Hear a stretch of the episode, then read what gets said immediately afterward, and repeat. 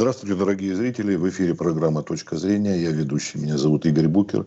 И наш сегодняшний гость гидролог, заведующий лабораторией Института водных проблем Российской Академии Наук, доктор технических наук Михаил Васильевич Болгов. Здравствуйте, Михаил Васильевич. Добрый день.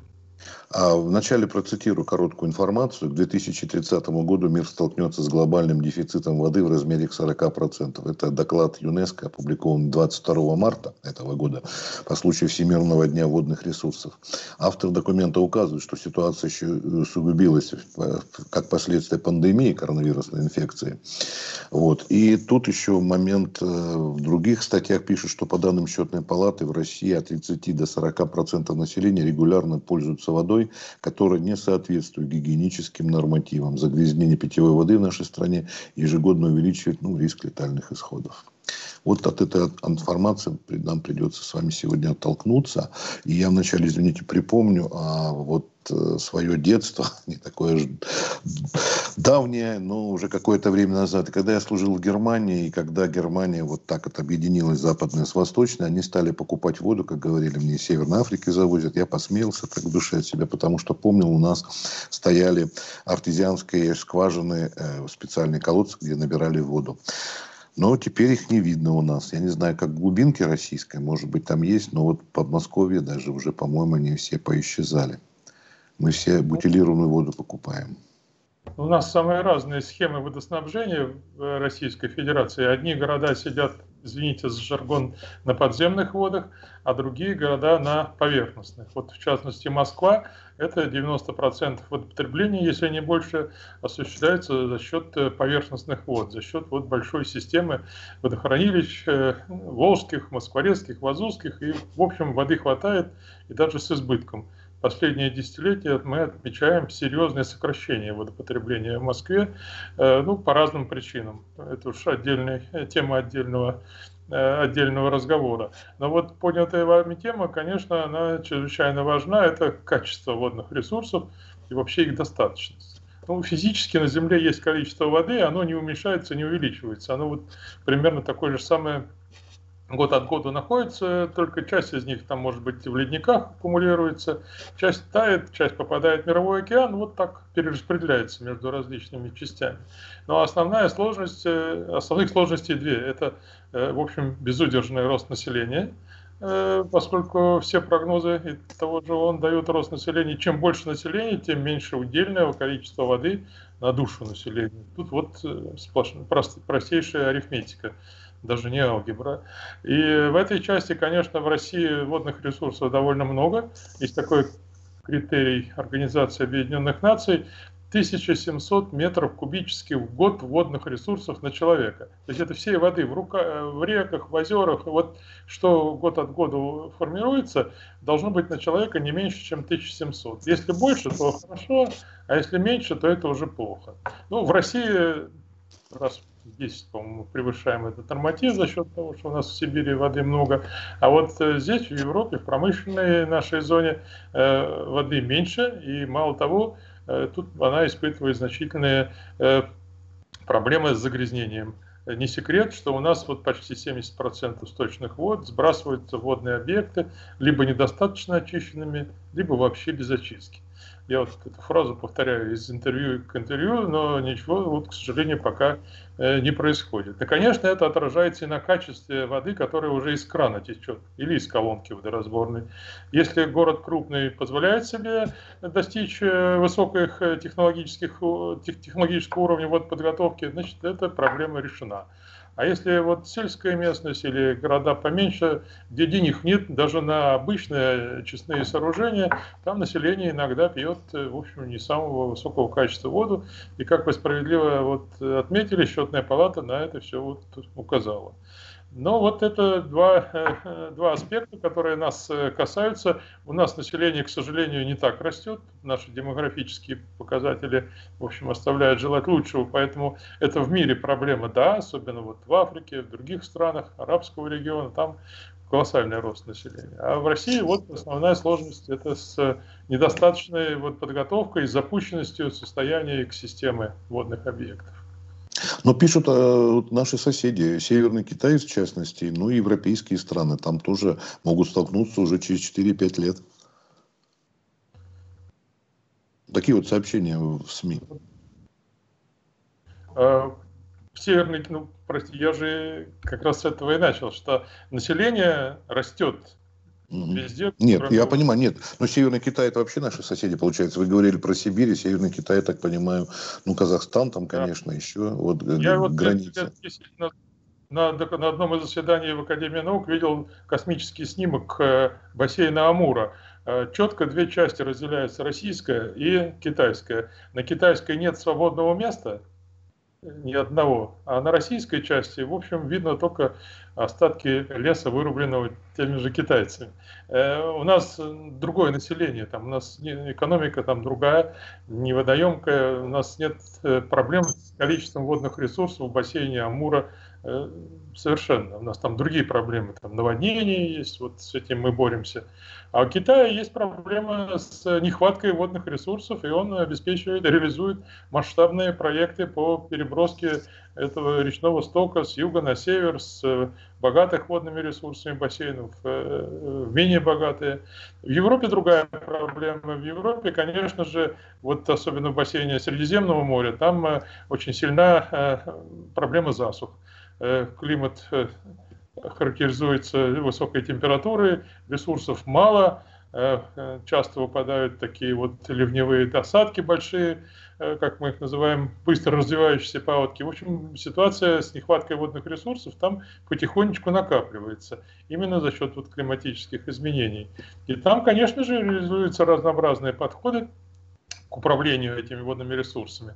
Поэтому вот здесь самое время вернуться к докладу Э, ЮНЕСКО или Организации Объединенных Наций по поводу того, что же они видят себе в качестве проблемы и в качестве, в общем, средств решения этих э, водных э, накопившихся проблем. И там, конечно же, отмечается в первую очередь это недостаточность управления всей системой. Первая заглавная мысль, это мы плохо все понимаем, представляем себе ценность воды, водных ресурсов, она самая разная может быть, и э, недостаточно и эффективно управляем э, водными ресурсами, исходя из понимания ценности этих ресурсов. Поскольку управлять чем-то можно исходя из того, насколько ты себе представляешь важность этого, этого ресурса. И там как раз вот доклад ЮНЕСКО разделяет эти все задачи примерно на пять групп, э, где обсуждаются разнообразные вот ценностные так сказать, мотивы э, к улучшению этой ситуации и даются некоторые цифры. Вот одна из них очень любопытна, что для того, чтобы улучшить водоснабжение э, с точки зрения питьевого, то есть вот просто на питье и элементарную санитарию и гигиену, нужно в течение 10 лет вкладывать по, в экономику развивающихся стран по 100, по-моему, 15 миллиардов долларов в год. Представляете, насколько запущена эта вот ситуация э, в странах, которые испытывают дефицит воды и плохое качество. По 115 миллиардов в год надо вкладывать в водохозяйственную отрасль, чтобы достичь э, через 10 лет э, более-менее устойчивого водоснабжения. Поэтому есть куда, есть чем заняться, есть над чем думать, есть куда деньги вкладывать. Ну, это вот одна из самых важных проблем, в том числе и для России, ну, конечно, та, та, там лучше вкладывать в дроны, в пропаганду против России, и куда еще они там, линкоры какие-нибудь, да? Деньги куда уходят-то, миллиарды? На Пентагон, на НАТО. Это гораздо ну, важнее, чем водой я, заниматься чем. Я в армии до сержанта дослужился, поэтому вот мои, мои представления о театре военных действий ограничиваются моим дивизионом, поэтому я бы вот Наверное, я понимаю, нет, а, ну просто вот вода и заводные ресурсы, она это в принципе вот реально возможно или все-таки э, надеемся как-то решить эту проблему? Нет, ну, у нас, конечно же, возможно. Ведь я, извините, если я вам напомню, в наши советские времена у нас было Министерство мелиорации и водного хозяйства, бюджет которого был на втором месте после Министерства обороны. На втором месте реализовались громадные проекты. Э, это были не просто рытье каналов, это были достаточно технологические, технологически высокого уровня решения, которые способствовали вот, э, водообеспечению всех отраслей экономики Советского Союза. А переброска рек тут тоже туда входила? Да, и переброска рек входила туда, и занимался ей специальный институт по переброске стока северных и сибирских рек, который вот э, э, создавал целую школу гидротехническую, позволяющую эти проблемы обсуждать и решать. Я вот здесь обычно напоминаю, что мы только-только задумывались перебросить 20 кубических километров из бассейна Аби в бассейн Аральского моря, а китайцы сегодня перебрасывают 60 для решения своих водохозяйственных нужд. И, в общем, никакие, никаких, так сказать, там побочных э, политических заявлений при этом никто не делает, поскольку надо, понимают, что надо решать задачу водообеспечения населения. Это вот э, надо исходить из этого. У нас пока это все э, время от времени возникает э, обсуждение этой проблемы, но тут же и гасится, поскольку, как вы понимаете, это все довольно дорогое удовольствие. Вот один небольшой проект, который мы в последнее время выдвигаем, допустим, перебросить часть воды из Волги в Дон для того, чтобы улучшить ситуацию на Дону. Там сейчас очень тяжелая ситуация. Э, уже лет 10 длится засуха, там в Азовском море соленость растет, там рыба, э, в общем, плохо размножается. Но там же еще и Крым, наверное, тоже снабжение Крыма, или это не связано? Это вообще идейно-то, конечно, связано, поскольку, например, когда задают вопрос, а давайте перебросим воду в Крым из Дона, то мы говорим, технически можно, но на Дону лишней воды нет на Дону вот последние десятилетия мы наблюдаем очень сложную ситуацию с дефицитом воды. И вот мы предлагаем, например, там 3 или, 3 или 5 кубических километров перебросить там из Волги в Дон, как это планировалось нашими извините, праотцами еще где-то в 70-е, 80-е годы, но, правда, в составе более глобальных э, проектов. Но пока денег, в общем, нет даже и на это. То есть это есть э, некоторое неправильное понимание водных проблем, что они сами по себе рассосутся, а они сами по себе только усугубятся. Как вот исчезло у нас Аральское море э, само по себе якобы, а исчезло оно лишь почему? Потому что мы всю воду э, разобрали на орошение. Разобрали на орошение, естественно, в Аральское море ее не стало притекать, и оно практически все высохло. На этом месте две лужи находятся. В одной вообще жить нельзя, а другой более-менее там как-то теплится э, рыбное хозяйство. Вот это все, что осталось э, от Аральского моря благодаря тому. А тут, тут э, две, э, вижу, крайности. Да, исчезновение Аральского моря, с одной стороны, а с другой затопленные деревни. Где? Ну, мы помним знаменитые наших, э, как называют, писателей-деревенщиков э, произведения, в которых говорилось о вот, прощании с матерой, по-моему, да, Распутина и так далее. Вот подобного рода происходили тогда же, 70-е, 80-е. Э, да, это вы подняли важную проблему, поскольку для обеспечения, водообесп... для обеспечения водой нужно создать водохранилище. Другого пути, в общем, с трудом можно представить. Для того, чтобы создать водохранилище, нужно построить плотину и затопить какое-то количество территории, которое в обычных условиях не затапливается. Ну, например, самый, одно из самых так сказать, вредных в этом смысле мероприятий, это, допустим, Рыбинское водохранилище. Если вы знаете или нет, то там Конечно. Э, это широкое мелководное водохранилище, которое строилось и заполнялось, по-моему, во время войны практически в 1944-1945 годах. И оно сопровождалось затоплением огромных э, количества населенных пунктов с выселением народа и прочее, прочее. только что эти китайцы прошли этот путь, создавая вот всемирно известную ГЭС-3 ущелье, когда было выселено огромное количество населения из зоны затопления. Это проблема гидротехнического строительства. А есть еще проблема затопления, когда наши люди селятся заведомо затапливаемых зонах происходит э, наводнение, иногда не сильно э, выдающиеся, а люди говорят, что им уже плохо, их надо спасать. Но это целая проблема нашей водохозяйственной науки. Как объяснить людям, что нельзя жить, э, нельзя строиться в зоне, подверженной периодическому затоплению. Страховаться никто не хочет страховаться. Выселяться у властей денег нет. Вот так и, и боремся с этой проблемой. Не, ну о чем говорить, если люди идут на лед, зная, что он подтаивает уже там весной, и сколько уже... Вот, поэтому что тут говорить про отапливаемый район, если даже в таких случаях. А я вот хотел спросить, Михаил Васильевич, тут э, вариант того, что вот э, вы сказали в районе Москвы или Московской области, э, вода у нас, говорите, сверху, а вот в большинстве своем вода содержится э, на глубине или вот в тех же ледниках, да, больше процентов соотношения, по-моему, ледники, там чуть ли не до 60 или сколько там процентов, вы поправите меня. Ледники, а, это если сметь с Антарктиды считать, то, может быть, они там да. и много занимают. А э, в наших российских условиях, особенно после того, как Средняя Азия отделилась, ледниковое питание – это вот Кавказ, и оно там составляет незначительную часть от общего баланса.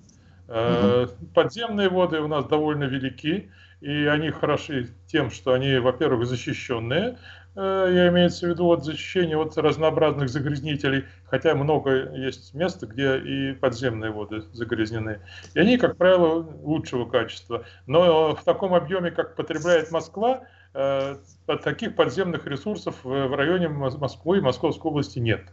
Вот их просто нет такого объема воды, который нужен нам всем для питья. Поэтому вот и Москва снабжается из э, 4, 5, 6, 7, по-моему, водохранилищ, да, mm-hmm. обеспечивают водой нашу столицу. И э, то, и то иногда мы наблюдаем не очень хорошее качество. Почему? Потому что часть э, стока, которым вот питается Москва, она формируется в районе сельскохозяйственного производства, дожди, снег смывает с коровников, там, отходы, грязь дорог, и иногда, в общем, э, Мосводоканал вынужден там применять серьезные меры для того, чтобы почистить воду, но, слава богу, в Москве эта проблема решается. Так, откровенно такого плохого качества воды в московском кране вы не найдете. И довольно часто наши санитары, в скобках там, в кавычках, ученые, которые занимаются проблемами санитарии и гигиены, говорят, что Москва питается из крана водой лучше, чем в некоторых бутилированных, э, чем в некоторых бутылках. Это действительно так. Угу. Вода а вот то, то, что неизвестно достаточно факт о том, что еще, по-моему, при Екатерине, или второй, или Великой, а, Мутищинская вода и акведук, э, он уже сейчас не таком да, степени функционирует. Как... Ну, это исторический объект остался. Да повторяю, основное потребление Москвы осуществляется по каналу имени Москвы и так называемая Волжская ветка, и э, четыре вот водохранилища московских, э, москворецких, Истра, Можайка, Руза и Озерна. Вот они дают основную воду, потребляемую в Москве, э, основной источник. Еще немножко добавляю подземные воды. На всякий случай есть еще Вазузское водохранилище, которое задействовано тогда, когда наблюдается такое глубокое маловодье. Но в последние годы оно, вот, кстати, практически не задействовано. А все остальные источники, это, ну, извините, это ну, не то, что копейки, но не самая главная составляющая. Промышленность иногда потребляет подземные воды для своих нужд, э, но это, вот я повторяю, процентов 10, не более того, от общего объема потребления в Москве. Так что у нас в Москве это в этой части нет э, забот, но единственное, что есть забота, связано с тем, что поверхностная э, система, поверхностные воды, они не всегда защищены, потому что если пойдет какая-нибудь там авария, там, типа Чернобыльская, например, то мы можем... Э, не, ну это... Да, боже упаси, но тут, наверное, нужно будет больше очистных сооружений, если, да, вода вот поверхностная. Э, ну, в общем, да. Любопытный вот случай был у нас, когда наши китайские друзья э, пытались, вернее, как была авария на реке Сунгари в 2005 году, может быть, вы помните, может, нет, это была колоссальная катастрофа на химзаводе, в результате чего э, в реку Сунгари вылилось огромное количество э, химических веществ э, токсичных, и они пошли в сторону Хабаровска. И тогда, значит, вот Мосводоканал, о, простите, Мосводоканал, Хабаровский да, водоканал был вынужден запас, создавать запасы именно средств для того, чтобы усилить процедуру очистки существенно. Ну тогда вот, так, кстати, именно с того момента с китайцами и начались более-менее э, конструктивные переговоры о совместном использовании водных. Угу. До этого, как вы знаете, у нас с ними небольшая война была на острове. Ну, это еще 68-й. А, смотрите, Михаил Васильевич, э, у нас страна большая, нас смотрят, надеюсь, и в других регионах. Вот мы сказали сейчас о Москве, Московской области, сказали о проблемах в районе Дона, ну, Крым. А вот, скажем, а, такой анклав, как Калининградская область, как там дела обстоят? допустим. Ну вот, или... не могу сказать, до сих пор знаете, да? Э, аварийных сигналов не поступало. В принципе, угу. по моим сведениям, там достаточно водных ресурсов. В Калмыкии mm-hmm. у нас есть, где там, где засушливый климат, там у нас и проблема. Mm-hmm. Одна из основных проблем современных нашего водного хозяйства, это водоснабжение Калмыкии. Mm-hmm. Там люди, к сожалению, вынуждены пить э, не очень хорошую воду. И mm-hmm. Они об этом и говорят, что соленость, та, которая поступает в водопровод кал- э, калмыцких городов, она существенно превышает санитарные нормы, и они, в общем, э, пытаются эту проблему решать разнообразными методами. Но непростая проблема, хотя, в общем, население Калмыкии небольшое, при наличии должных инвестиций все это можно сделать. Угу. А соленость воды э, считается одним из таких самых негативных, ну, помимо загрязнения, мы уже это вообще не берем, это за скобками, бактерии или все прочее, грязь, а вот если брать вот по показателям, допустим, металла больше или там вот, э, как вы сказали, солености, какие показатели Вот вы когда берете стакан воды, то вы не знаете, есть там металл или нет, но вы только на язык попробовали, и вы сразу понимаете, соленая вода или нет. Поэтому вот соленость или общая минерализация – это самый распространенный и самый важный э, Э, показатель пригодности воды для питья. По нашим нормам не, должно быть не больше, чем 1 грамм на литр. 1 грамм на литр солей, вот общая, общая так называемая минерализация, это предел для питья. Вот в Калмыкии, по-моему, и 2 грамма пьют, и, и 3 даже иногда. Но 5 это, конечно, уже это невозможно пить. А в наших условиях это 0,2 грамма, 0,3 грамма. Вот это для наших природных условий вот такая соленость в наших э, водных объектах. И это, в общем, организм к этому привык. И отсюда, правда, есть некоторые проблемы вот опреснения.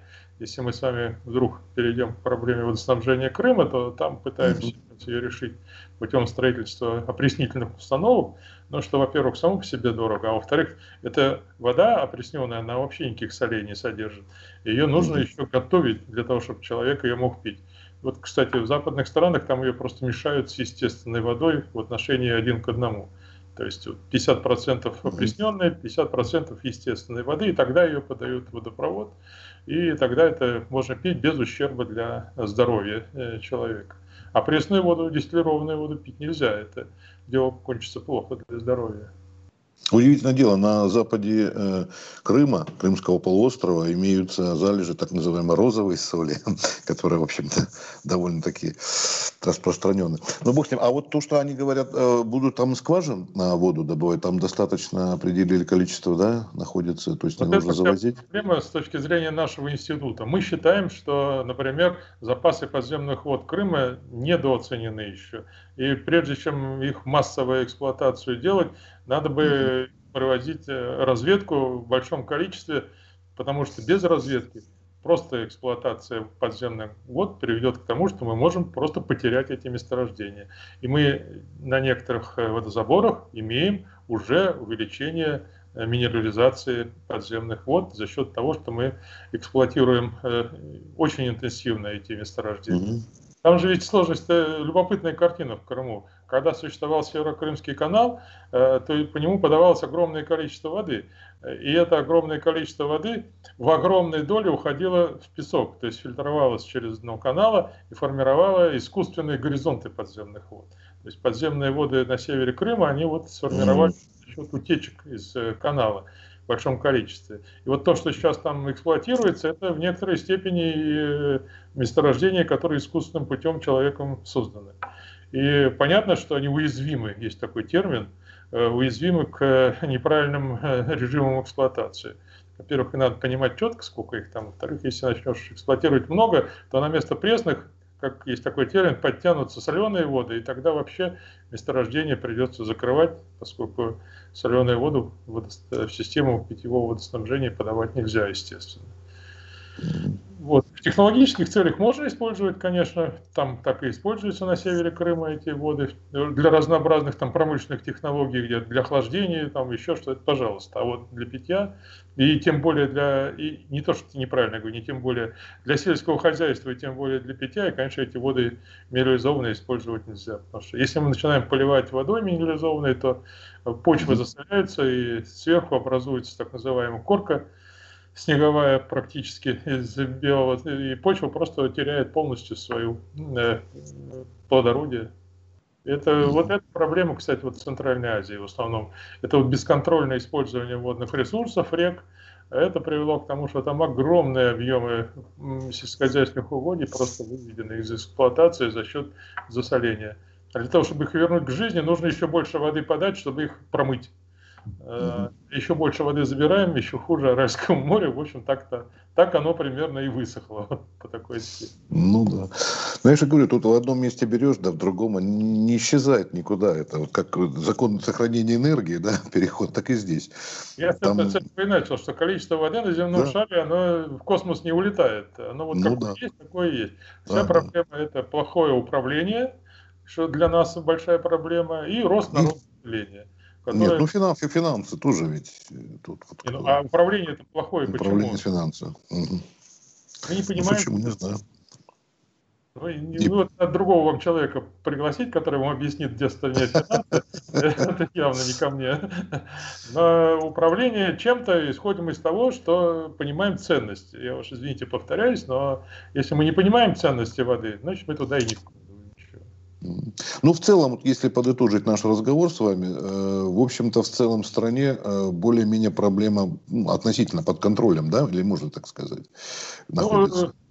Ну, как-то пациент стабильно плохо, если можно так выразиться. Ну да, да, да. Вот. А вот, да, вот мы сейчас последние десятилетия, вот как ситуация стабилизировалась. Не в самом худшем, но и не в самом угу. лучшем виде. И, конечно, правительство задумывается наш об этом. Вот наши национальные проекты типа экологии и прочие, они как раз, на мой взгляд, справедливо направлены, так сказать, целевым путем на снижение сбросов загрязняющих веществ в водный объект. Это один из самых важных э, путей облегчения ситуации. Без этого, ну никак. Если мы не перестанем загадить, простите, то ничего не улучшится. Это, это наш с вами раз, разговор еще летом был, когда вот вы сами вспомнили, мы с вами беседовали, как раз я вспоминал эти сюжеты из «Фитиля», довольно популярного в те годы, и там одной из таких вот красных, можно сказать, линий проходило вот эти сточные воды, как вот перед глазами картинки вот от журнала Сергея Михалкова. Да, именно так, а как иначе? И вот это основной источник загрязнения. Это полное пренебрежение э, экологии. Это, ну, это было Э, если откроете какую-нибудь книгу там 60-х или 50-х годов про планы партии для водохозяйственного строительства, там можно прочитать, что нас ожидает хранилище кристально чистой воды, в котором угу. ясно рыбе. Вот это цитирую почти буквально из тех изданий 60-х годов. А что, где эта кристально чистая вода и где рыба? Ничего, к сожалению, рыба сорная, а вода грязная. Ну, тут у нас недалеко есть небольшой пруд, э, и постоянно там вижу, ну, по 5-7 по человек почти всегда сидят и спрашивают, ну, как эту рыбу есть можно, потому что... А там, конечно, сточных вод нет промышленных предприятий, но очень грязный пруд сам по себе. Э, явно, что... Грязь, грязь надо разделять. Токсичность, не токсичность. Да, да, да, естественно. Наоборот, э, условия для того, чтобы микрофлора и там циклопы и прочие даф не размножались, то и рыба будет, и хорошо будет и рыбу есть можно будет. А другое ну, дело, в Моск... Москве-реке тоже ведь ловят рыбу, такие же вот любители. Ну, это... Ну, я не знаю, как сейчас, но лет 10 назад, если... дело в том, что Москва-река же в черте города это не река, это сточная канава, в которую э, искусственным образом человек управляет этим режимом. И плюс еще с городской территории сбрасывается огромное количество ливневых дренажных вод самого разного качества. Это я так очень вежливо выражаюсь, как вы понимаете. Ну да. То, что течет в реке, это оставляет э, большой вопрос для рыбы где ей жить, собрать ей вещи и переселиться куда-нибудь в другое место, или все-таки в столицу. Хорошо, спасибо большое. Если вы хотите что-то сказать еще, пожелать, посоветовать, не знаю, как вот выразиться, что, что вам э, хотелось бы, что на, как накупи, накипело на душе. Ну, из того, что пожелать, это у нас э, не так, за вчера был день воды, мировой, международный день, поэтому я, конечно, хотел поздравить коллег с э, Э, таким, в общем, довольно важным для нас праздником. Э, а вчера был день гидромедслужбы, а это тоже, тоже часть наших проблем, поскольку коллеги из гидромедслужбы оценивают состояние. Вот все наши рекомендации по улучшению вот хозяйственной ситуации, они базируются на мониторинге, который проводят наши коллеги из Росгидромета, без которых мы, в общем, как и, как и без рук. Потому что они для нас есть наши вот глаза, что называется. Но коллегам пожелать да, есть, есть но, но если говорить, о, конечно, о проблемах, есть масса всяких э, и, и таких полуполитических задач, образовательных. У нас очень мало специалистов, к сожалению. У нас э, вот так получается, что, ну, наверное, это и для других отраслей тоже важно. Старое поколение профессорско-преподавательское уходит, а на их место, в общем, люди, которые, за которыми, у которых за плечами опыт решения, не приходят, ну, потому что их просто нет, в общем, таких людей. Это тоже сложно, э, это, это тоже большая проблема кадрового потенциала, э, обучения специалистов для нашей отрасли. Ну и денег, если немного добавили бы, было бы совсем хорошо. Немного это... Это я, конечно, э, слегка шучу, но, конечно, речь должна идти о том, что вот в соответствии, опять же, возвращаясь к этому меморандуму ЮНЕСКО, о разумном планировании для улучшения. То есть государство должно вот планирование вот хозяйственной деятельности поднять на более высокий уровень. Как поднять, это уже вот э, решение, может быть, там правительственных каких-то структур. Но его надо поднимать, поскольку иначе мы загубим это все, превратим в реки в сточные каналы. Этого, конечно, никто не хочет.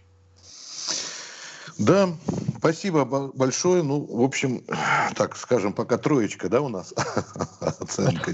Не отлично, но и не совсем плохо. Ну что, будем надеяться, да, и пожелаю вам и с праздниками прошедшими, кстати, да. Раз уж.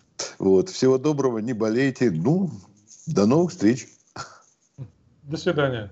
До свидания.